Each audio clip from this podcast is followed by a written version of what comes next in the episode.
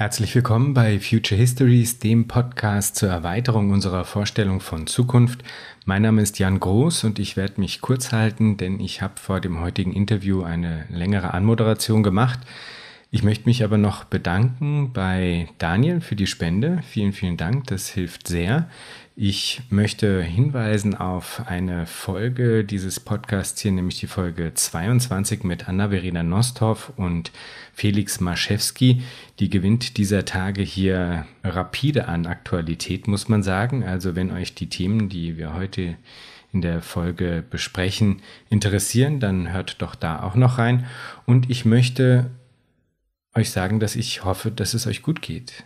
Passt aufeinander auf und ich wünsche euch eine interessante Folge mit Felix Stader zur politischen Einordnung der derzeitigen Covid-19-Pandemie.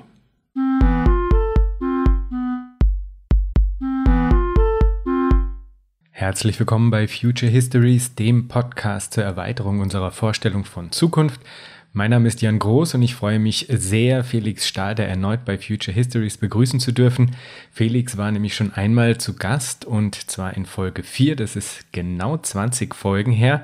Damals haben wir über Machtausübung durch Algorithmen gesprochen. Bei unserem heutigen Gespräch handelt es sich um eine Art Sonderfolge, denn das sei auch für zukünftige HörerInnen gesagt. Diese Folge hier, die erscheint am 22. März 2020 und ist drei Tage vorher aufgezeichnet worden. Das ist insofern von Bedeutung, als dass wir uns derzeit hier in Österreich, genau wie viele Menschen in anderen Ländern der Welt, aufgrund der Covid-19-Pandemie im Lockdown befinden.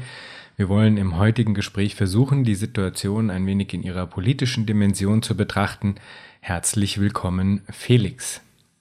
Hallo, ich hoffe, ich bin nicht der Einzige, wenn ich zugebe, dass es mir äh, mitunter schwerfällt, die politischen Implikationen dieser Situation hier wirklich zu erfassen. Es machen sich natürlich gerade massive Türen auf für Argumentationslinien in Richtung panoptischer Überwachung und immer umfangreicherer Kontrolle der Körper. Allen voran zum Beispiel das ökonomisch, äh, also das Narrativ, dass ökonomische Effizienz der beste Gradmesser für unser aller Handeln in praktisch allen gesellschaftlichen Belangen sei. Wohin das führen kann, sehen wir zum Beispiel gerade am Problem eines kaputtgesparten Gesundheitswesens. Es ist insgesamt also ein zutiefst politischer Moment und ich finde es unglaublich, wie schnell sich der Boden des politisch Möglichen gerade auch verschiebt. Ich habe dich, Felix, unter anderem für dieses Gespräch hier angeschrieben und eingeladen, weil du dich in einem von dir mitbegründeten Newsletter mit dem Titel Net Time, wie ich finde, sehr klug und bedacht zu diesen Fragen geäußert hast.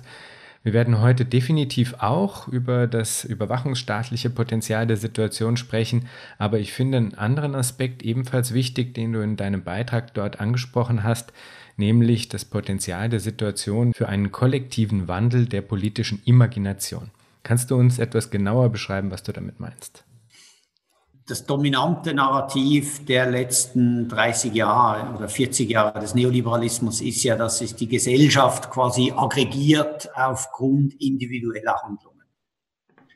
Und dass es überhaupt keinen Sinn macht, ähm, über diese Makroebene und die Systemebene nachzudenken, weil die ist eh zu kompliziert, der Markt regelt das und alle, es geht nur darum, dass jeder Einzelne sozusagen für sich den individuellen Vorteil optimiert und dann wird das alles ähm, sozusagen kommt gut raus.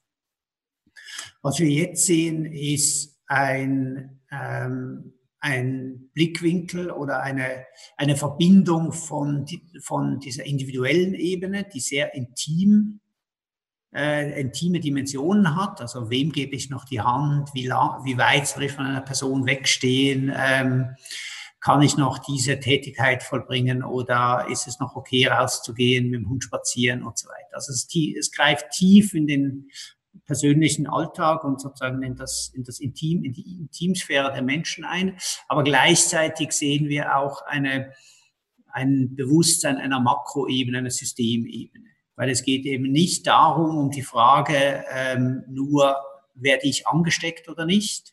Es geht nicht um eine individuelle Gesundheit nur, weil für viele Menschen könnte man sagen, es ist eigentlich egal, ob sie angesteckt werden, weil die ähm, individuellen Folgen, wenn man gesund ist und jung ist und so weiter und so fort, relativ bescheiden sind. Äh, aber es geht jetzt plötzlich um eine Systemebene.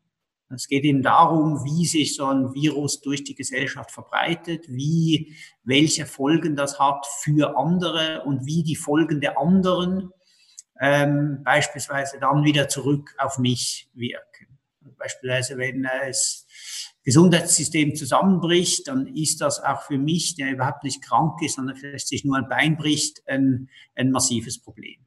Also wir haben hier plötzlich ähm, sozusagen eine Verbindung zwischen einer, einer Makroebene, einer kollektiven Ebene und einer individuellen Ebene, die eben sehr, sehr intim ist. Und das, glaube ich, äh, zwingt uns alle und zwingt aber auch sozusagen die politische Großerzählung, äh, darüber nachzudenken, wie diese Ebenen zusammenhängen und dass eben diese dieses neoliberale ähm, Erzählung, dass sich das alles einfach aggregiert und wir über diese Makroeffekte uns gar keine Gedanken machen müssen und auch keine Gedanken machen können, weil das ja alles so kompliziert ist, dass die eindeutig ähm, sozusagen hier nicht weiterhelfen, sondern anders passieren muss. In, einem, in, einer, in einer Art ist das durchaus ähnlich wie ähm, der Versuch, eine neue Erzählung, eine neue sozusagen globales Bewusstsein rund um den Klimawandel zu schaffen. Da gibt es ja auch eine Verbindung zwischen ähm, dem Stück Fleisch, das ich gerade esse, und den Sojabohnen, die im abgeholzten Amazonas-Urwald von Brasilien angebaut wurden, mit denen das,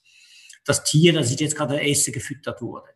Nur ist das so ähm, sozusagen sind wir da noch nicht so weit, da wirklich diese Verbindung zu machen, die mehr ist als nur einfach abstrakt. Wenn hier wird sie extrem konkret. Ich kann nicht wirklich sagen, äh, es interessiert mich nicht, äh, aber ich muss mein eigenes Handeln eben auf diese Makroebene ähm, ausrichten. Und das, glaube ich, macht einen enorm neuen Raum auf, um überhaupt, wie konstituiert sich eine Gesellschaft aus Mikrohandlungen, aber auch aus Makrostrukturen, ähm, aus Makrosystemdynamiken, äh, also aus dynamischen Strukturen sozusagen zusammensetzt. Und das, glaube ich, ist ähm, sehr interessant. Jetzt gäbe es da ja verschiedene Reaktionen drauf. Ich würde dir natürlich voll äh, und ganz zustimmen. Der eigentlich nächstliegende Schluss wäre, dass man sieht, wie wir alle miteinander verbunden sind. Ja? Und zwar tatsächlich nicht nur in so einem irgendwie esoterisch gedachten, äh, spirituellen Gedanken, sondern tatsächlich ganz praktisch voneinander abhängen, wo das eine Leben das andere bedingt und uns das allen jetzt hier auch sehr klar gezeigt wird und demonstriert wird. Ähm, ich befürchte, es gibt auch eine negative Auslegung des Ganzen, die dann sagen würde, okay, die Lösung, äh, die Antwort darauf ist Abschottung, Protektionismus, äh, Nationalismus und äh, sagen der Versuch, äh, quasi eine, ja, eine, eine Abschirmung immer mehr voranzutreiben, die dann zum Beispiel auch äh, mit digitalen äh, Technologien unterfüttert, ganz neue Formen der, der, der, der Kontrollregime einführt. Was siehst du da aufkommen an äh, negativem Potenzial im Sinne der Überwachung, kann man sagen, ja, und auch eben dieser nationalistischen ähm, Abschottung? Und was siehst du für Potenzial im positiven Sinne? Weil es gäbe ja auch so Herangehensweisen, die sagen würden, okay, das, was sich jetzt eigentlich aufdrängt, wären Strukturen wie Universal Basic Services, also eigentlich quasi ein Fundament zu schaffen für eine Gesellschaft, die wahrhaftig resilient ist, also wahrhaftig in der Lage ist, äh, solche, solche Situationen in einer Art und Weise abzufedern, wo alle Menschen, die dem ausgesetzt sind, gleichermaßen geschützt sind. Ja, ja ähm, zunächst mal die, die Feststellung, dass ein neues Bewusstsein entstehen könnte, oder ein eigentlich am Entstehen ist zwischen individuellen Handlungen und Makrodynamiken, gesellschaftlichen Strukturen und so weiter. Das ist zunächst mal ein strukturelles Argument. Das stimmt genauso für die Reaktion darauf, dass wir jetzt den starken Staat brauchen, der, der sozusagen die Grenzen zumacht und ähm, alle wieder nach Hause schickt, sozusagen, was ja auch sehr stark der Fall ist. Äh, aber auch das ist eine ganz andere Erzählung wie die neoliberale Erzählung, die sozusagen dominiert hat. Ähm, Was, ich glaube, was wir sehen auch ist, dass sozusagen diese digitale Infrastruktur, die entstanden ist, äh, die wir ja alle sozusagen füttern, indem wir ein Handy mitnehmen und dass das unsere Bewegungen aufzeichnet und so weiter und so fort, jetzt einen ganz andere sozusagen Zugriff ähm, äh, erfährt. Die ist zumindest jetzt bei uns hier in Europa primär sozusagen aus kommerziellen Gründen entstanden. Die äh, ging darum, äh, mit diesen Daten uns zu manipulieren, Dinge zu kaufen, die wir sonst nicht kaufen würden. Ähm, natürlich bis zu einem gewissen Grad auch äh, ins politische äh, System einzugreifen, aber eigentlich immer sozusagen von nicht staatlichen Akteuren. Die staatlichen Akteure, die wollen das natürlich auch. Da gibt's die ähm, Frage der Vorratsdatenspeicherung und all, all diesen Sachen. Aber trotzdem waren diese Ebenen noch einigermaßen getrennt. Und was wir jetzt sehen, ist, ist eine starke sozusagen Bereitschaft, sowohl vom Staat darauf aufzugreifen, aber auch ähm, von den äh, Telekombehörden beispielsweise oder Telekomunternehmen, die diese Daten haben, äh, diese Daten zur Verfügung zu stellen. Also ich glaube, dass wir uns hier jetzt ähm, auch wieder zunächst mal strukturell, nicht politisch, äh, an, eine, an eine chinesische Situation annähern, wo diese Bereiche noch weniger getrennt sind, wie sie das vorhin waren. Die waren nie ganz getrennt, es hat immer sozusagen ähm, also Telekommunikation war immer ein staatlicher Kernbereich, immer sozusagen von Interesse für die Sicherheitsbehörden und die Geheimdienste. Aber in anderen Bereichen war das doch relativ getrennt. Und das wächst jetzt zusammen. Und, und da glaube ich, stehen wir vor der großen Herausforderung, in welcher Art und Weise wächst das zusammen. Ähm, weil grundsätzlich die, wenn wir, wenn wir sagen, es gibt ein, ein neues Bewusstsein für diese Makroebene, für diese Systemdynamik. Und dann ist es klar, dass, dass Netzwerkanalyse, und das ist ja genau das, was diese Daten ermöglichen, ein wesentliches Element sind, diese Makroebene in ihrer Dynamik zu beschreiben. Und jetzt ist die Frage, äh, wer macht das, für welche Zwecke und warum? Ähm, und da sehen wir natürlich einerseits ein, ein, ein kommerzielles Interesse, dass jetzt beispielsweise äh, Akteure wie Google oder so sehr bereit sind, äh, Gesundheitsdaten sozusagen zu aggregieren und äh, die, die Engländer schon vor, also in England schon vor der ähm, Corona-Krise gab es sozusagen eine Kritik, dass das Gesundheitssystem ihre Daten so in Silos hat und Google hat, hat ähm, offeriert, da zu helfen. Und was natürlich diese Hilfe von Google heißt, ist, dass sie dann alle Daten in ihr eigenes Silo gerne einpacken würden. Und dann können sie sagen, ja schaut, das sind alle, alle vereinigt, jetzt können wir die alle benutzen. Aber natürlich zum Preis, dass sie jetzt wieder neues sozusagen Silo haben bei Google. Und Gleichzeitig äh, gibt es natürlich auch die ganzen Sicherheitsbehörden, die auch schon immer auf diese Daten zugreifen wollten und die jetzt die Möglichkeit haben zu sagen, ja, wir müssen das machen, um Contact Tracing zu machen, um ähm, sozusagen die äh, Überwachung der Einschränkung der Mobilität äh, durchzusetzen und so weiter. Und wie gesagt, das ist prinzipiell ja, gibt es durchaus Gründe, wieso man sagen will, dass Contact Tracing wichtig ist, um den Verlauf einer Epidemie verfolgen zu können, um eben her, um, um sozusagen ähm, äh, Clusters äh, zu isolieren. In Südkorea haben sie das ja auch sehr erfolgreich gemacht. Äh, die Frage ist einfach, schaffen wir es dazu, ein, das innerhalb einer demokratischen Struktur zu machen? Also für mich ist weniger die Frage, werden diese Daten genutzt, sondern werden sie genutzt in einer Art und Weise, die einerseits die Schwere der Krise anerkennt und gleichzeitig anerkennt, dass wir, dass wir in demokratischen Gesellschaften leben und auch nach dieser Krise gerne in demokratischen Gesellschaften weiterleben würden. Und da, glaube ich, ist es wichtig, dass man nicht so ein, so ein reflexives ähm, oh nein, das ist eine Invasion der, der Privatsphäre, äh, Kritik macht, obwohl es das natürlich ist in einem ganz, ganz massiven Grad. Aber dass man sich überlegt, wie können wir eben das nutzen, um eine demokratische Sicht auf diese Makroebene zu bekommen, weil jetzt hat, sieht diese Makroebene, Google sieht die eh schon. Google hat dieses Wissen. Und jetzt wäre doch eine, eine, eine Möglichkeit zu sagen, ja, wir brauchen als Gesellschaft dieses Wissen, nicht nur Google für seine kommerziellen ähm, ähm, sozusagen Unternehmungen, aber jetzt müssen wir einen Rahmen dafür schaffen, in dem das demokratisch gemacht werden kann. Und ich glaube, das ist möglich. Ähm, aber es ist natürlich jetzt äh, sehr, sehr wenig Zeit dafür, das zu machen. Aber deshalb ist es wichtig zu artikulieren, wie sowas geschehen könnte. Vielleicht auch für die Zuhörerinnen und Zuhörer nochmal als Zusatzinfo.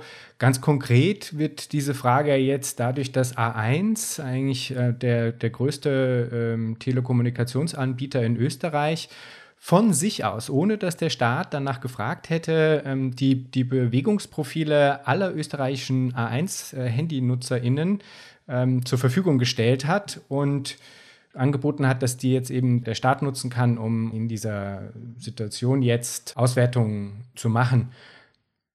Vielleicht kannst du noch mal ein bisschen erklären, was genau das für Daten sind, wie sie jetzt genutzt werden sollen und was du schlagen, äh, vorschlagen würdest, wie man sie denn nutzen sollte, auch in Bezug auf die Frage, ob es denn möglich ist, diese Daten zum Beispiel zu anonymisieren oder nicht. Ja? Ähm, Im Moment sind, wie du gesagt hast, in Österreich hat A1, der größte äh, Mobilfunkanbieter, äh, von sich aus angeboten, diese Daten anonymisiert weiterzugeben. In fast allen Ländern ähm, Europas, aber auch darüber hinaus äh, sind ähnliche Diskussionen im Gange. Ähm, China hat das eh in ganz, ganz großem Stil von Anfang an gemacht. Äh, Südkorea ist auch sehr weit. Äh, die USA sind eben äh, Gespräche zwischen der Trump-Regierung, Google und Palantir, was sozusagen ein Worst-Case-Szenario ist äh, im Gange. Das heißt, wir sind hin, wir sind sozusagen jenseits des Punktes, was darum geht, soll man das machen oder nicht. Und, und die Frage ist, wie kann man das eben machen in einer demokratischen Art und Weise? Was diese Daten ähm, erlauben zu sehen, ist einerseits ähm, Bewegungsprofile, die können bis zu einem gewissen Grad anonymisiert sein, wenn sie aggregiert sind. Äh, ansonsten ist auch anonymisiert ähm, sozusagen sind die sehr leicht zu, zu de-anonymisieren, wenn sie individuell sind. Also wenn man jetzt den Namen durch eine Nummer ersetzt, ähm, wie viel äh, Leute übernachten an deiner Meldungsadresse jeden, jeden, jede Nacht, oder? Das ist eine beschränkte Anzahl. Ähm, also das lässt sich im Grunde sehr, sehr leicht anonymisieren, wenn es nicht aggregiert ist. Wenn man es auf, auf Nachbarschaften, auf äh, Häuserblöcke oder so aggregiert, dann dann ist es noch eher äh, anonymisierbar. Das andere, was, was, was das macht, das wäre dann sozusagen, ähm, wenn man nachher noch die, die GPS-Daten ähm, äh, dazu nimmt, weil die reinen Telekom-Daten sind zu grob. Das ist nur auf, also wenn man es nur über die ähm, Einloggen in die Handy-Antennen macht, dann, dann kommt man nicht auf äh, wenige Meter ran. Wenn man die GPS-Daten, die Google ja hat, äh, dazu nimmt, äh, dann kommt man natürlich sehr, sehr viel näher dran und dann könnte man auch sowas machen wie, wie Contact Tracing, also schauen, mit, wer hat, war wo, in welcher Nähe zu jemand anderem in einem spezifischen Zeitpunkt, um dann auch so gewisse Cluster und so feststellen zu können.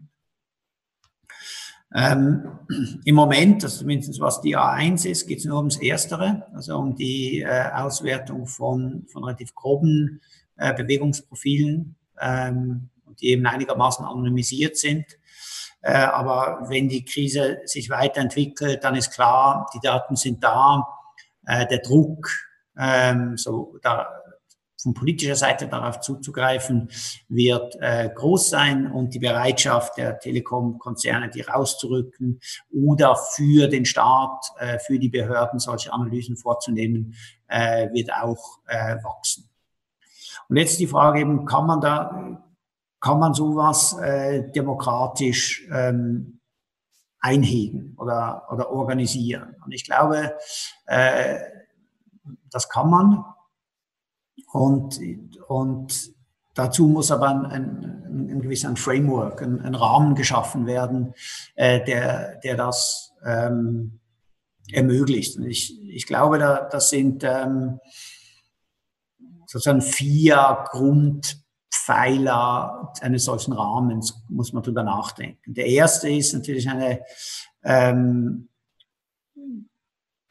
die Garantie, dass diese Daten, die jetzt sozusagen aus ihrem Datenschutzgehäuse rausgenommen werden, äh, nachher auch wieder gelöscht werden, ähm, dass, dass sozusagen daraus nicht eine permanente ähm, so, so, sozusagen Contact Tracing Situation entsteht. Das ist das Erste. Das Zweite ist, ähm, dass ein externe ähm, Institution, das kann im Gesundheitsministerium sein oder das können äh, Wissenschaftler sein, äh, bestimmen muss, welche sozusagen Operationen an diesen Daten vorgenommen werden. Also für was werden die be benutzt? Wir sehen in ganz vielen solchen Projekten, dass wenn die Daten mal da sind, dann kommen noch ganz viele andere lustige Ideen, was man machen könnte. So ein Mission Creep. Ah, jetzt haben wir das, jetzt können wir doch das und das und das noch und da ist es wichtig, dass es sozusagen äh, diejenigen, die diese Daten auswerten, in einem, in einem, in einem beschränkten Rahmen sozusagen arbeiten. Der kann angepasst werden über die Zeit, das ist klar. Wir wissen noch nicht, wie das weitergeht. Aber es muss sozusagen von außen äh, beschränkt werden. Der, der dritte Punkt, ähm, der mir ganz wichtig scheint, ist, dass man diese Auswertung der Daten nicht nur einer einzelnen ähm, Institution einer Firma oder äh, einem Forscherteam überlässt, sondern dass man das kompetitiv macht. Dass, dass, zwei oder besser drei, wahrscheinlich sollten es drei mindestens sein, ähm, äh, verschiedene Ansätze benutzt werden, um diese Daten auszuwerten, weil der Wert dieser Daten im Vorhinein oft schwierig festzustellen ist. Wie genau sind die, wie aussagekräftig ist das? Ähm, und da ist es, welche Annahmen soll man äh, fällen, um Modellierungen zu erstellen, die ja immer auf Annahmen beruhen. Und da ist es wichtig, dass man nicht nur eine, ein Modell hat, sondern mehrere Modelle, äh, weil wir können diese Modelle nur gegeneinander ähm, äh, vergleichen, nicht gegen die Wirklichkeit, weil die Modelle ja gemacht werden, um die Wirklichkeit zu verändern. Das heißt, wir können, können nicht sagen, ja, das Modell lag daneben, weil es einen hohen Anstieg projiziert hat, weil es ja genau gemacht wird, um den Anstieg zu senken.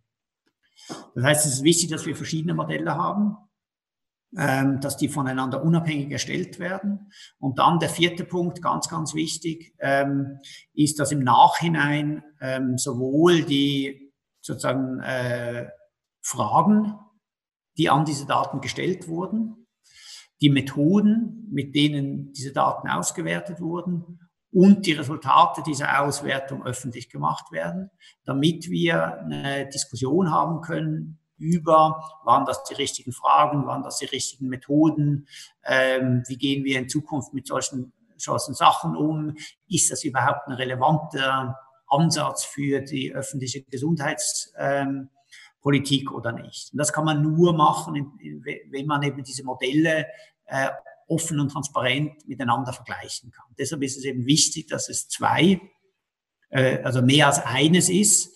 Ähm, zwei ist wahrscheinlich auch zu wenig, weil dann hat man einfach zwei unterschiedliche und woher weiß man, welches jetzt das Beste ist. Bei drei kann man schon anfangen, okay, der macht das so, der macht so, hier sind Über Überschneidungen und beim anderen ist keine. Also wahrscheinlich sollten das drei oder mehr sein.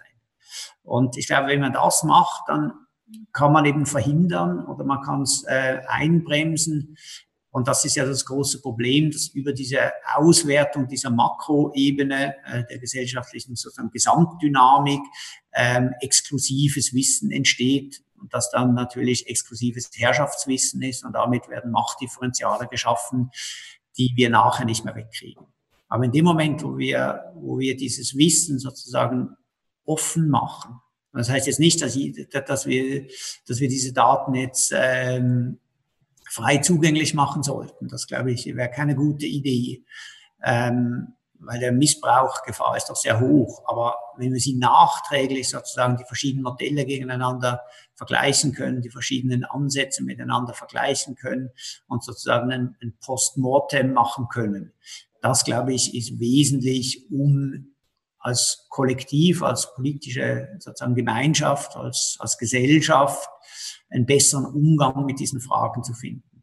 Und diese Fragen tauchen jetzt nicht nur auf im Kontext von ähm, äh, solchen Epidemien, ähm, sondern die tauchen eigentlich überall auf, weil diese Daten sozusagen überall an, anfallen. Das heißt, es, man könnte das gleich äh, damit einen Modellfall generieren, wie man als Gesellschaft, jetzt nicht als, als proprietärer Akteur, sondern sozusagen als Gesellschaft mit solchen Daten umgeht, dass sie eben auch in einem kollektiven Nutzen sind und dass dieser Nutzen sozusagen nicht nur behauptet wird, ähm, was natürlich die äh, Anbieter immer machen, sagen, ja, ja, wir machen das für euch und das ist super, sondern dass es eben so, ähm, kritisch überprüft werden kann. Das, glaube ich, ist im Moment absolut entscheidend und meiner Meinung nach der viel bessere Ansatz, wie jetzt einfach zu sagen, ja, wir müssen äh, die Privatsphäre schützen, weil das ist in, in so einem Fall einer solchen Epidemie, glaube ich, nicht genug.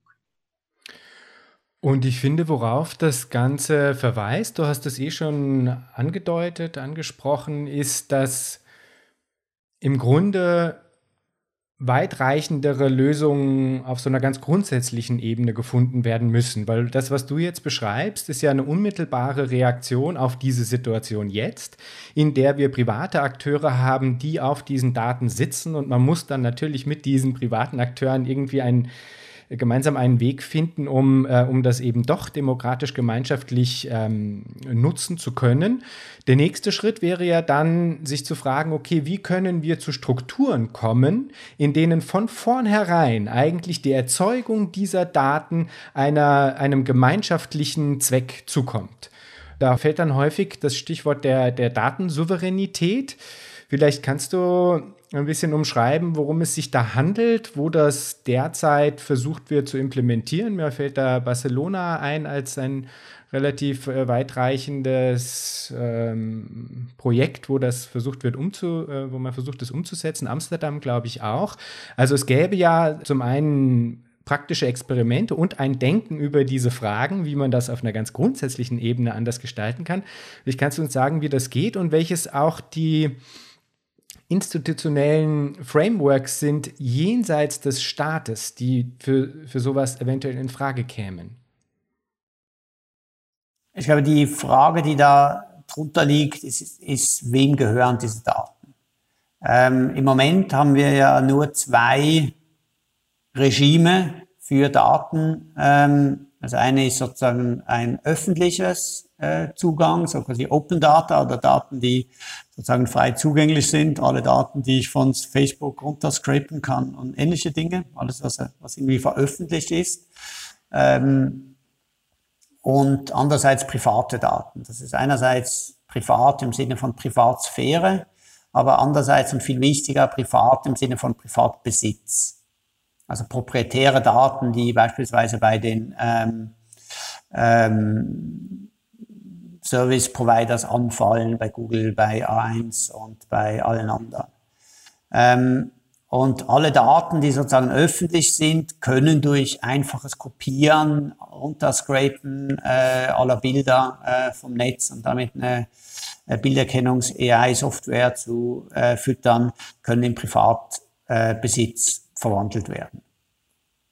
Und das ist ein, ein sehr problematischen und nicht sozusagen genügendes äh, Framework, dass wir nur diese zwei ähm, Kategorien haben. Und gerade jetzt bei sowas, also wenn man, wenn, wenn es darum geht, eben so Kontaktdaten aufzu, äh, und so, sieht man, dass, dass die eigentlich ja weder mir gehören, weil es sind ja sozusagen kollektive Daten, die da entstehen. Das, lohnt, das macht keinen Sinn, die sozusagen individuell runter brechen und sagen, die Spur ist mir und die Spur ist dir und so, äh, weil das ja sozusagen in, in Interaktion miteinander äh, entsteht. Aber es ist auch nicht genug zu sagen, ja, die gehören einfach demjenigen, der die Infrastruktur bereitstellt und damit diese Daten abgreifen kann. Und ähm, es wäre entsprechend wichtig, da eine dritte Kategorie äh, einzuführen. Daten, die einer Gemeinschaft gehören, Daten, die sozusagen kollektiv ähm, äh, hergestellt wurden, aber die nicht einfach ähm, deshalb frei zugänglich sind für alle.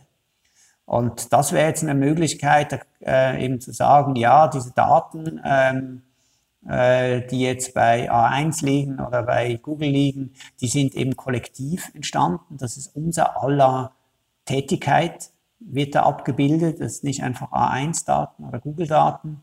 Aber wir wollen jetzt auch nicht einfach sagen, ja gut, äh, stellt die online und jeder kann sie sich runtersaugen und mal, und mal damit machen, was er will sondern wir, wir, müssen sagen, diese Daten, die gehören, die gehören der Gemeinschaft. Es gibt, es gibt sozusagen, ein, äh, sozusagen eine, eine politische Ebene, ähm, die, diese, die diese Gemeinschaft repräsentiert und über die ähm, Entscheide gefällt werden können und gefällt werden müssen, was mit diesen Daten geschieht, wer darauf Zugang hat, was die Bedingungen des Zugangs sind und so weiter.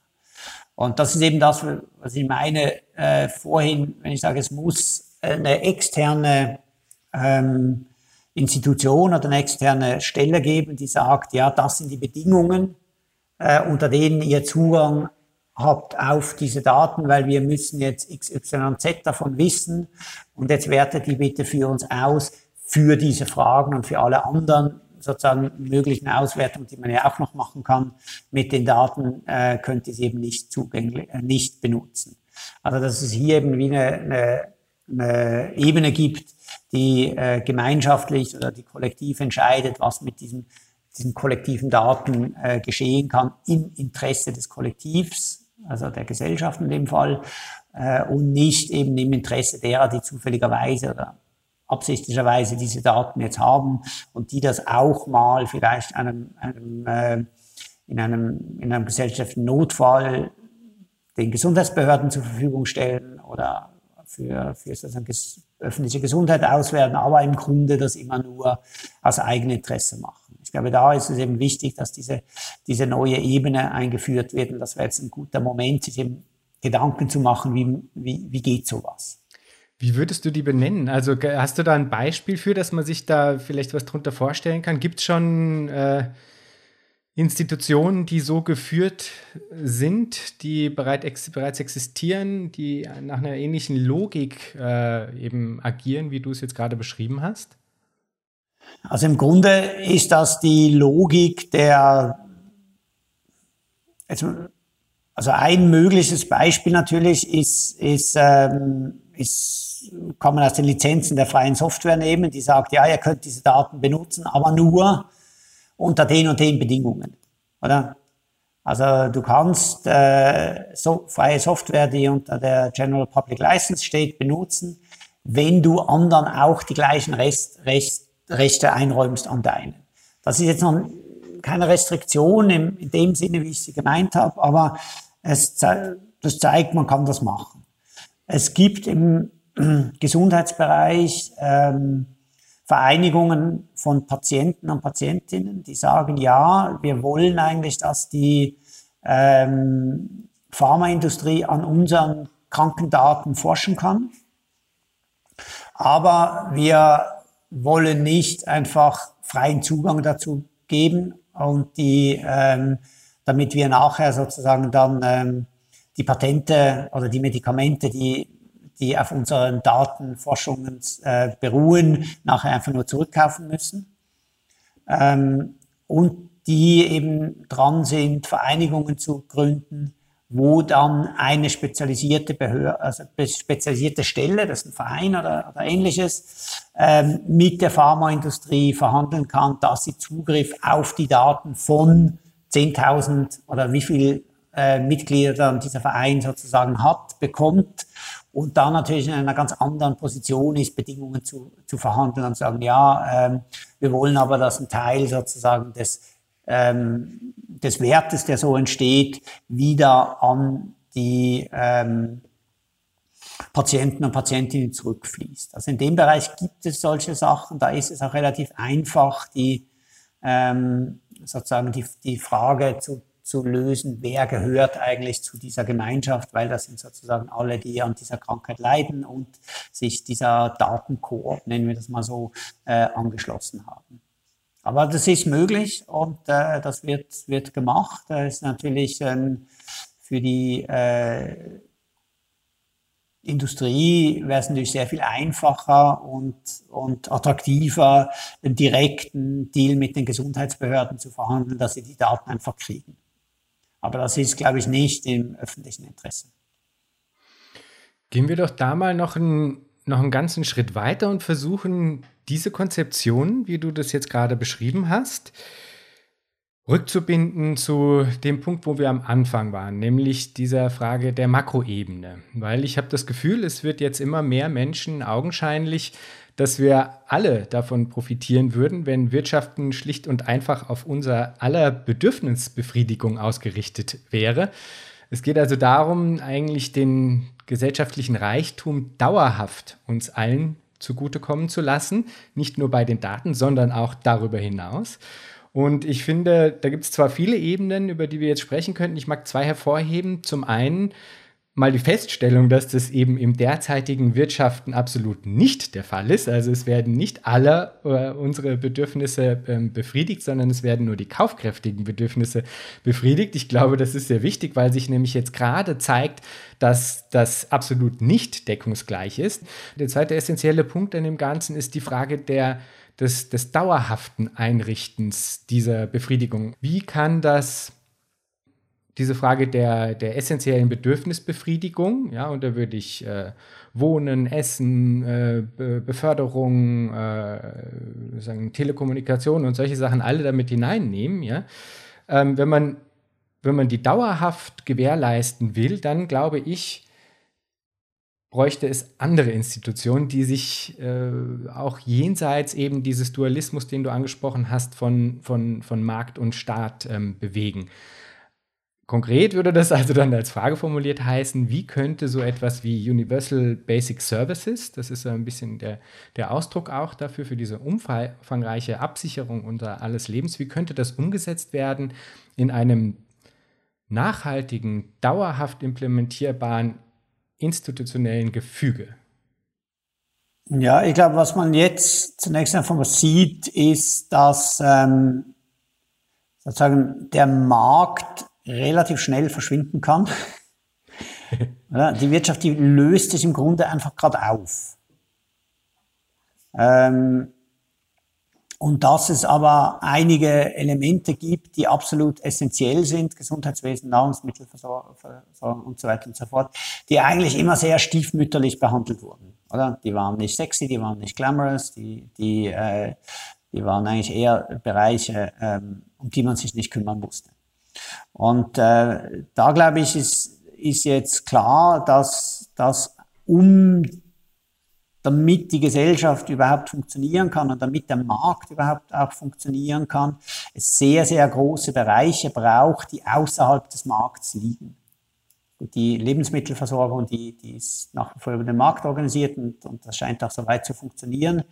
Aber ähm, auch da damit die nicht zusammenbricht. Also jetzt ist schon äh, in Österreich das Bundesheer äh, in, die, in die Zentrallager der Lebensmittelversorger beordert worden, um dort sozusagen äh, Hilfsdienste zu leisten. Also auch hier sehen wir, dass ähm, sozusagen das ein, ein, ein, ähm, ein wesentliches Element ähm, auch da sozusagen außerhalb des Marktes organisiert werden muss. Und es wäre natürlich jetzt die die logische Folge ähm, eines Marktdenkens wäre, die Preise für gewisse Dinge, die jetzt stark nachgefragt werden, anzuheben.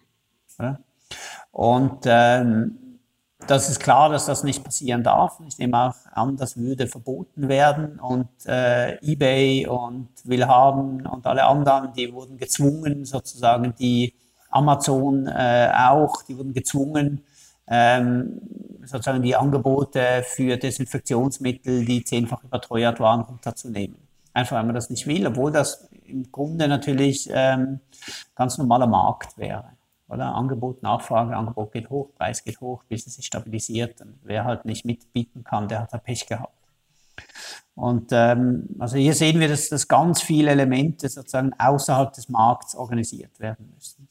Die Frage ist, ähm, wenn das alles vorbei ist und ähm, jetzt der Staat, äh, die öffentliche Hand äh, enorme Mittel in die Hand genommen hat und um sozusagen diesen Zusammenbruch der, der Wirtschaft abzufedern, Kurzarbeit einzuführen, ähm, sozusagen äh, ein Personenunternehmen ähm, sozusagen weiter zu finanzieren mit direkt ähm, sozusagen mit direktem Geld, ähm, dann ist die Frage, was passiert. Und äh, es sind zwei Szenarien, finde ich, sind sozusagen auf einer wirtschaftspolitischen Ebene relativ gut vorstellbar. Das eine Szenario müssen Sie sagen, okay, äh, jetzt müssen wir Schulden abbauen, wie werden Schulden abgebaut durch Austerität. Jetzt haben wir euch alle sozusagen durchgefüttert und jetzt reicht's aber.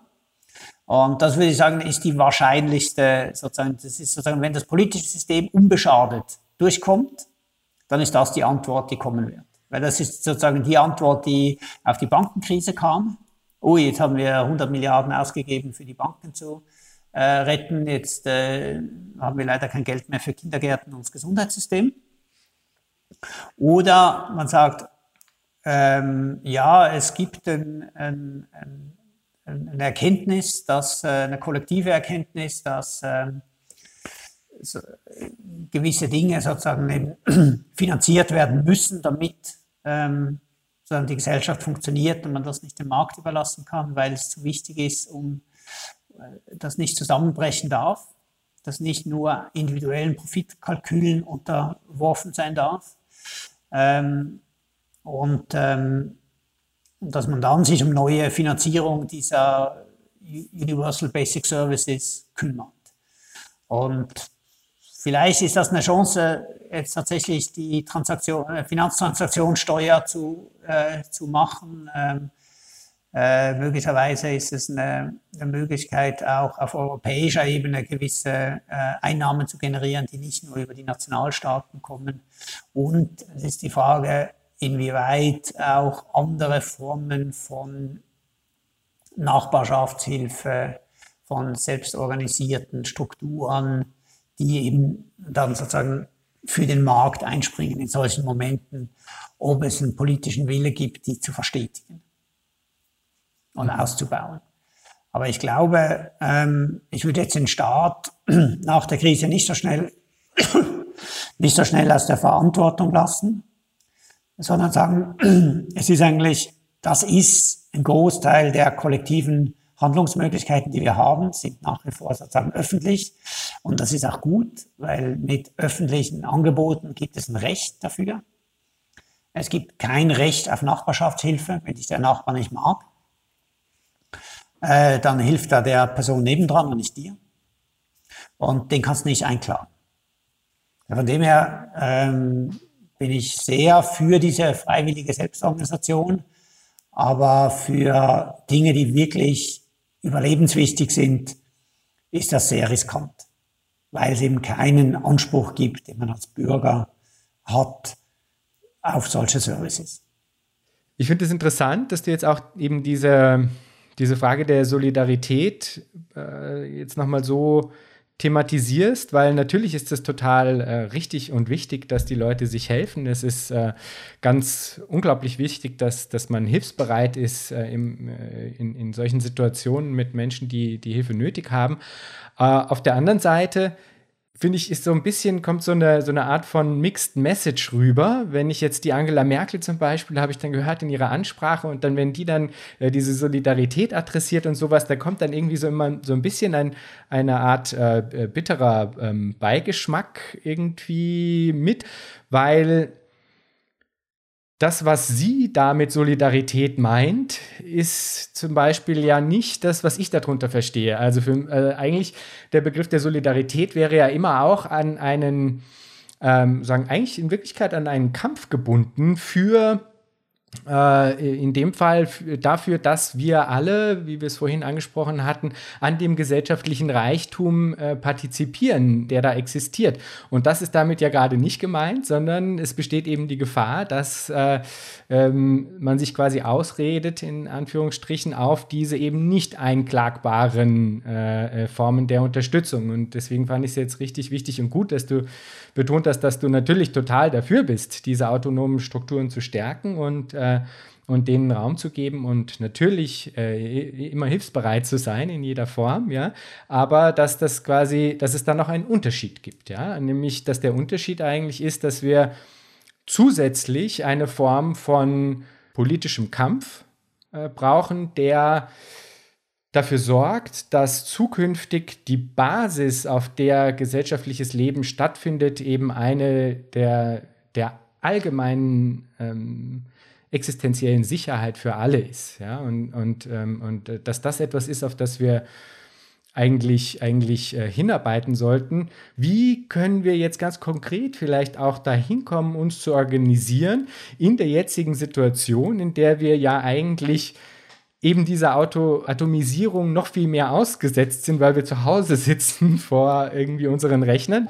Wenn wir jetzt es dahin bringen wollen, dass diese Öffnungen, äh, die ja auch im Bewusstsein in Bezug auf die gegenseitige Abhängigkeit, äh, die Bedingtheit des, des Einzelnen mit dem anderen, äh, die, diese Öffnungen, wenn wir die nutzen wollen, wie, wo könnte man da jetzt ganz konkret ansetzen, um auf wirklich fundamental andere Strukturen hinzuarbeiten?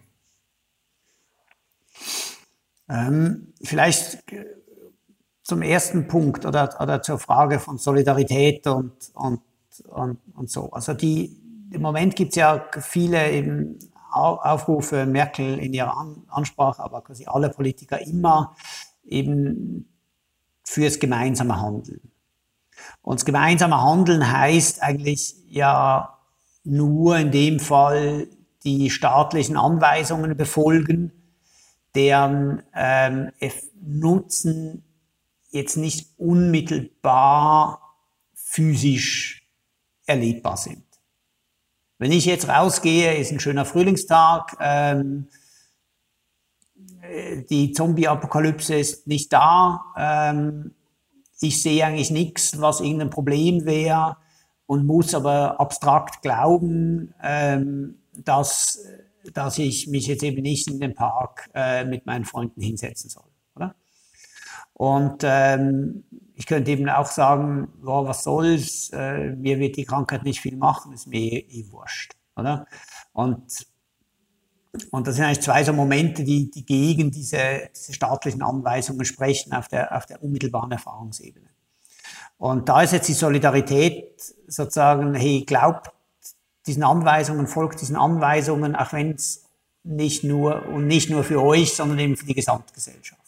Das ist natürlich ein sehr, sehr, ähm, wie soll man sagen, ähm, schwacher Solidaritätsbegriff oder Solidaritätsaufforderung. Ähm, aber ich glaube, es ist äh, grundsätzlich gerechtfertigt, ähm, aber das wird uns, äh, das ist der, der, quasi der Moment, wenn man sich so Solidarität so fasst, wo man danach sagen kann, so, jetzt ist so quasi der Moment auch wieder vorbei. Wir brauchen das alles nicht mehr, wir gehen zurück zu normal, wir gehen zurück sozusagen zur neoliberalen Konkurrenz. Oder? Und ähm, die uns dazu bringt, möglichst viele Rollen äh, Klopapier zu kaufen, und darum damit das System zusammen, zum Zusammenbruch zu führen, obwohl es eigentlich funktionieren würde, wenn nicht jeder sozusagen individuell maximieren würde. Oder das ist jetzt kurzfristig aufgehoben. Wir sollen jetzt als Solidarität gewisse Dinge nicht machen. Aber die Idee dann ist, ja, das hört dann irgendwann mal wieder auf.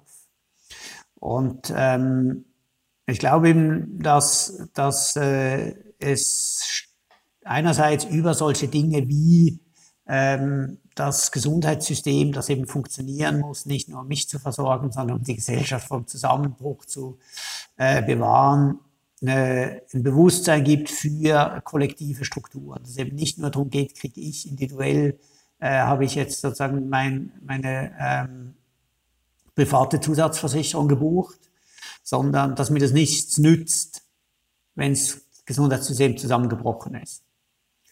Und dass es mir nichts nützt, sozusagen äh, selber gesund zu sein, wenn die Kassiererin am Supermarkt äh, krank wird, oder? Ähm, also ich glaube, das, das ist, ähm, ist ganz stark. Und die Frage ist, äh, kann dieses Bewusstsein nach der Krise, nach der unmittelbaren Krise, die jetzt mit Ausgangsbeschränkungen und Mobilitätseinschränkungen und geschlossenen Läden und so weiter einhergeht, kann das in strukturelle Veränderung umgemünzt werden. Und das ist zunächst einmal ähm, eben, wie bauen wir diese Schulden ab, wie ähm, sichern wir diese Bereiche des ähm, des öffentlichen Lebens, die eben kollektiv organisiert sind, wie, wie finanzieren wir die ausreichend, damit es auf solche Schocks vorbereitet ist. Das, glaube ich, ist äh, nachher der zentrale Auseinandersetzung, ist, wie werden diese Schulden wieder abgebaut. Durch neue Steuern, Vermögensteuern, Finanztransaktionssteuern, äh, eine Aufhebung des, des Spitzensteuersatzes oder bleibt dieses keine neue Steuern-Mantra, ausgeglichenes Budget-Mantra, bleibt das bestehen, überlebt das die Krise? Äh, und dann ähm, sozusagen sind wir äh, zurück, wo wir quasi vor der Krise waren, nur noch mit einem größeren Schuldenberg. Dazu kommt dann die, die Frage eben, inwiefern braucht es sowas wie ein eine zivilgesellschaftliche soziale Institution. Ähm, das waren früher ganz stark Vereine, ähm, äh, quasi die ganzen gewerkschaftlichen Sachen, die jetzt nicht unmittelbar gewerkschaftlich waren, aber eben äh, Ferienheime für Arbeiter und so weiter und so fort. Ähm, und in welcher Form können wir die die organisieren, wie können wir da die, die Selbstorganisationskräfte, die solidarischen der Gesellschaft so weit unterstützen, dass sie eben nicht nur im Notfall spontan einspringen, weil die Bereitschaft ist da, sondern eben mit letztlich auch Mitteln ausgestattet werden, da stärkere Strukturen zu, zu bauen. Und ich glaube, das, das spielt rein in, in, was ich sagen würde, ist die, Großfrage des also gesellschaftlichen Großauseinandersetzung, in der wir drin sind, nämlich die ähm, Bereiche Markt, Staat und Zivilgesellschaft, quasi solidarische zivilgesellschaftliche Strukturen neu zu äh, justieren. Was, was ist sinnvollerweise der Markt? Äh, meiner Meinung nach weniger, als er jetzt ist äh, was für was brauchen wir eben den Staat mit, mit diesen Universal Basic Services, dass sie eben wirklich universell sind. Und wo können wir sagen, das kann über Vereine, äh, Commons, äh, andere Strukturen gemacht werden, wo sich Leute auf einer freiwilligen Basis aufgrund gemeinsamer Interessen, aber eben nicht aufgrund eines allgemeinen Rechtes zusammenschließen, um gewisse Teile äh, zu regeln. Aber da wäre ich jetzt sehr vorsichtig, Aufgaben, die bisher öffentlich organisiert werden, diesem freiwilligen Sektor zu, äh, zu übergeben, weil da werden Leute rausfallen, äh, die sich eben nicht freiwillig so organisieren können. Und es ist natürlich sehr viel einfacher für ähm, äh, Personen mit Ressourcen, sich gegenseitig zu helfen, wie Personen ohne Ressourcen.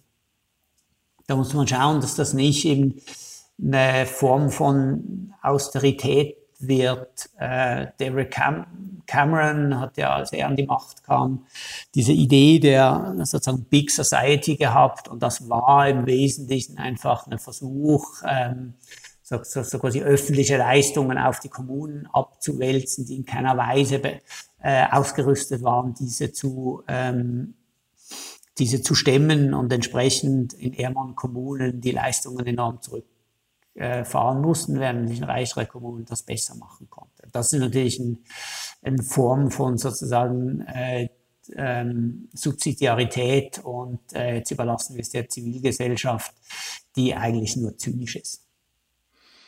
Ich muss da nochmal in die Folge reinhören, die ich mit Rus-Peter Heri aufgenommen habe von der Initiative Deutsche Wohnen und Co. enteignen.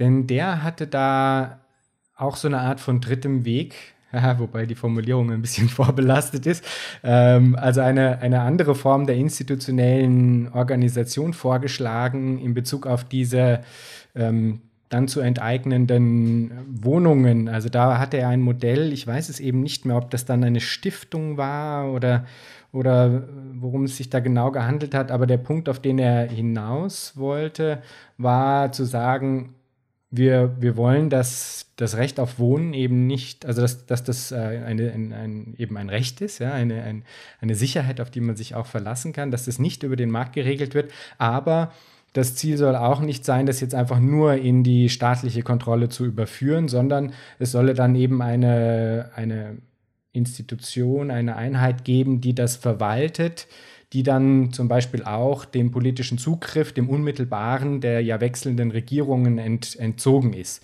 Und in diese Richtung muss ich ein bisschen denken oder das ist mir jetzt ein paar ja, Mal im Hinterkopf aufgekommen. Da, da gibt es ja gerade in Wien ähm, viele Beispiele. Ähm, Wien hat einerseits einen großen öffentlichen Wohnungssektor, das, das ganze ähm, sozusagen die Gemeindebauten der Stadt Wien, die über 100 Jahre gewachsen sind und einen beträchtlichen Teil des Wohnungsmarkts abdecken, so um 200.000 Wohnungen in einer Stadt von 1,8 oder 1,9 Millionen Einwohner und Einwohnerinnen. Ist ein sehr großer Teil, aber ungefähr ein gleich großer Teil oder auch ein sehr großer Teil äh, sind, sind genossenschaftlich organisiert. Ähm, und damit sind sie auch dem Markt entzogen, weil sie eben nicht profitorientiert sind, weil sie äh, sozusagen auf Langfristigkeit organisiert sind, äh, weil sie ein gewisses Teilhabemodell äh, der Mieter und Mieterinnen äh, haben, weil sie natürlich äh, Mieten erheben, um einerseits die Baukosten, andererseits die Erhaltungskosten zu decken, aber eben nicht mehr. Und deshalb deutlich unter den marktüblichen äh, Mieten liegen. Äh, und das ist natürlich möglich, weil das, weil, weil das gesetzlich gefördert ist. Das ist steuerlich gefördert, da, da gibt es äh, Rahmenbedingungen dafür. Ähm, und zu sagen, dass sozusagen enteignete Wohnungen in solche Genossenschaftsformen eingeführt, überführt werden kann, ähm, ist natürlich etwas, das äh, sehr naheliegend ist. Und da gibt es ganz, ganz viele real funktionierende Modelle dafür. Da gibt es auch noch die radikaleren Modelle, so die Mietshaus-Syndikate, die aber auch inzwischen ein recht etabliertes Modell haben, wie Wohnraum dauerhaft dem dem Markt entzogen werden kann. Es ist nur ein sehr lang, also das Mietshaus-Syndikat ein sehr langsam wachsendes Modell, weil es halt nicht, nicht sozusagen strukturell gefördert ist. Äh, wir sehen das aber in anderen Bereichen. Also beispielsweise es gibt ja gerade in Deutschland eine starke, starke Bewegung, gewisse kommunale Infrastrukturen zu rekommunalisieren. Energienetze, Wasserversorgung und so weiter, die in den 90er Jahren privatisiert wurde und deren Leasingverträge sozusagen jetzt, jetzt auslaufen.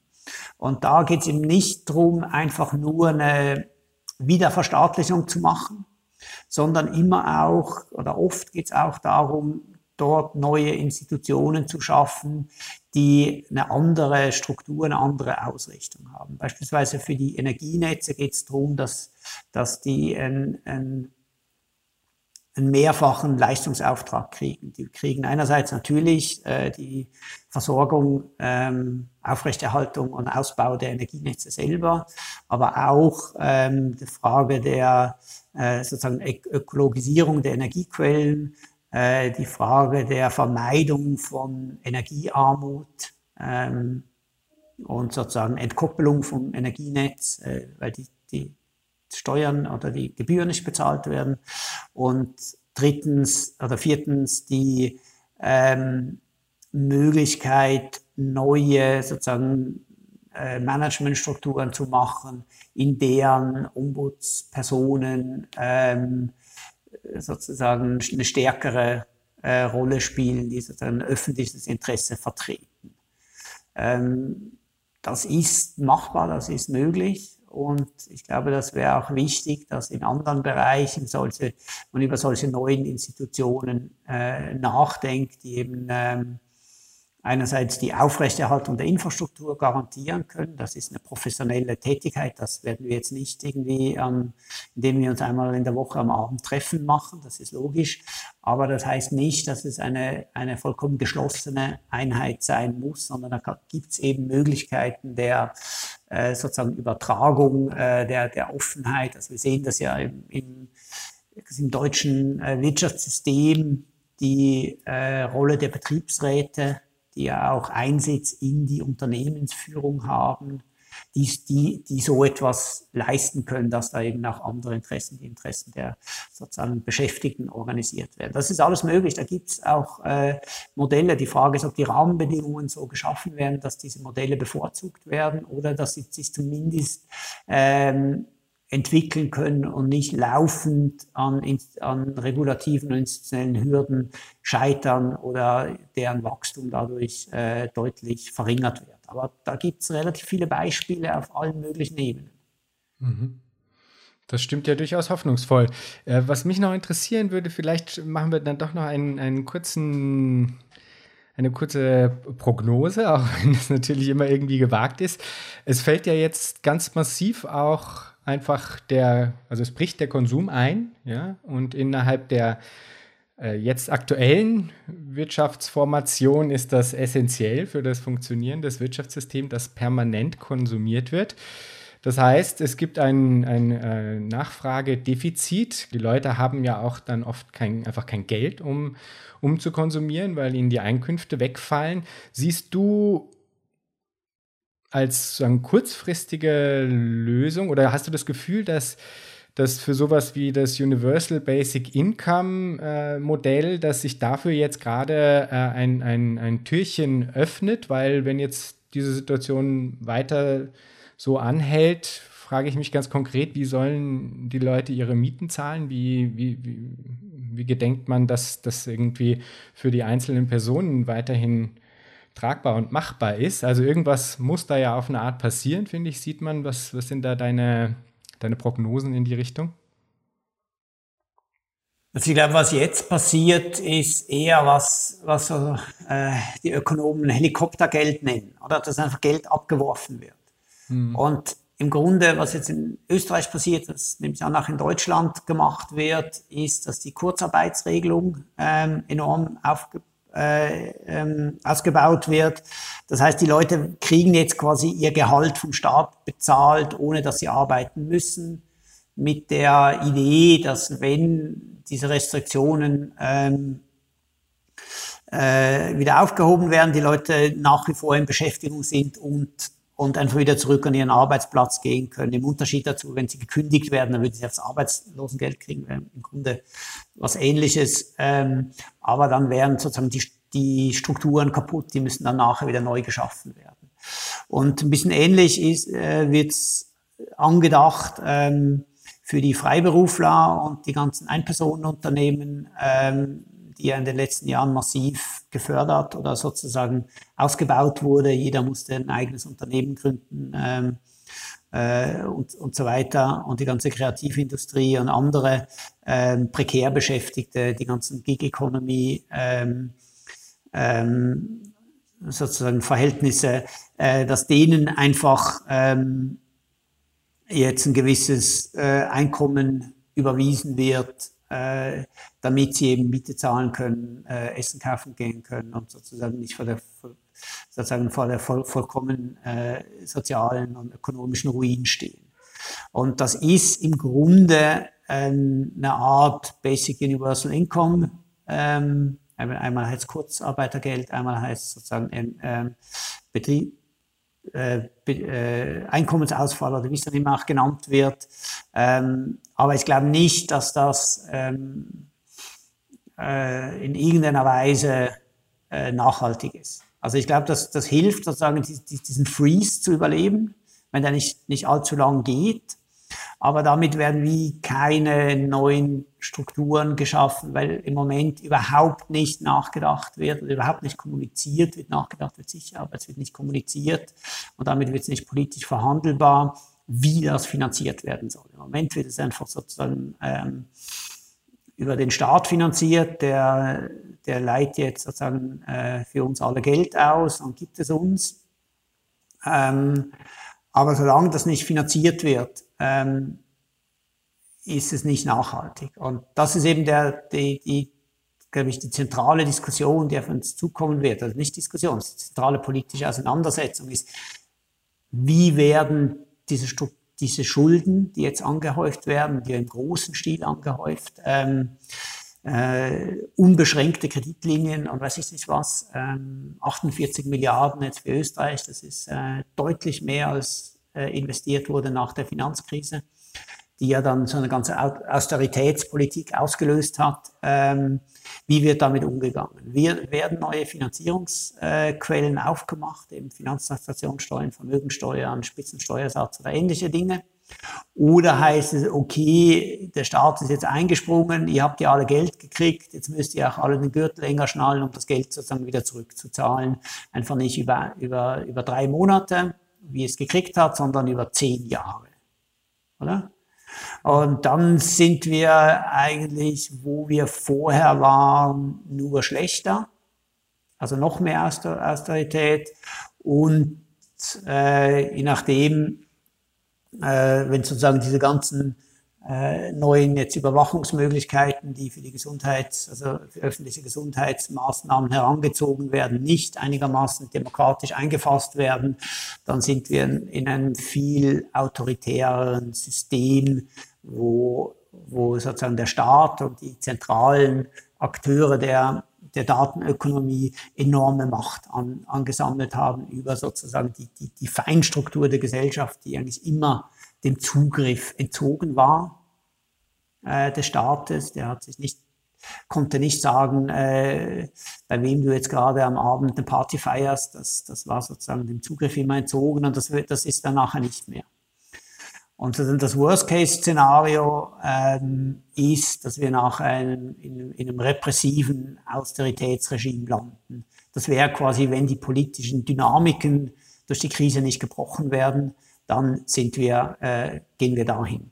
Wenn sie gebrochen werden, wenn die, wenn die Krise so tief ist, dass es klar ist, dass man nicht zum äh, sozusagen die Wirtschaften alles wieder auftauen kann nach dem Freeze, sondern äh, da, dass da grundsätzliche Operationen ähm, von Not, vonnöten sind, dann äh, sind, sind wir in einer anderen Diskussion. Aber ich glaube, es ist enorm wichtig, jetzt die Diskussion vorzubereiten, wie nachher mit diesen Schulden umgegangen werden wird. Sonst kriegen wir ein riesengroßes Problem. Mhm. Das ist natürlich im Anschluss jetzt äh, schwer zu fragen, aber meine letzte Frage, Felix, ist äh, immer, wenn du dir Zukunft vorstellst, was stimmt dich freudig? Ja, was mich freudig stimmt, ist, dass es eigentlich ein, ein, ein Bewusstseinswandel für diese Gesamtsystemdynamiken gibt. Äh, und das war wahnsinnig schnell und sehr direkt mit meinem eigenen Leben vorhanden, äh, verbunden. Und ich hoffe, dass das ähm, dazu bringt, uns dazu bringt, die Gesellschaft dazu bringt, sich nach, besser nachzudenken, wie man auch oder wie wir auch kollektiv auf dieser Systemebene handeln können und was, was notwendig ist, um diese vernünftig zu strukturieren. Das ist ein ähnliches Problem wie äh, im Umweltbereich, also eine Frage der Klimawandel, die sich ja auch sozusagen nicht über das Wetter äußert, das auch, aber sozusagen die Handlungsebene ist eine Systemebene, eine Makroebene, für die wir keine politische ähm, Mechanismen haben, für die wir aber auch wenig sozusagen subjektives Bewusstsein haben. Und ich glaube, dass, dass die Möglichkeit, dass so eine Bewusstseinsveränderung ähm, stattfindet, ein Bewusstsein, wie wir individuell verbunden sind mit anderen, mit der Gesellschaft, mit dem Kollektiv. Das Kollektiv aber nicht nur ein soziales Kollektiv ist, sondern eben auch ein infrastrukturelles und ein, sozusagen ein, ein biologisches Kollektiv ist, dass das durchaus die Möglichkeit hat, den, ähm, den sozusagen die politische Akzeptanz sehr, sehr viel weitergehender Veränderungen äh, vorzubereiten, die notwendig sind, um A, aus dieser Krise rauszukommen und B, sozusagen aus der die, die zweite Krise, da, kommt, da werden wir nicht so einfach rauskommen, aber sie vernünftiger zu behandeln und tatsächlich einen Systemwechsel hinzubekommen, der auf diese kollektiven Dimensionen, die oft als Nachhaltigkeit beschrieben werden, auch in Rechnung äh, nehmen kann. Wunderbar. Felix, vielen Dank für das Gespräch. Jo, gerne.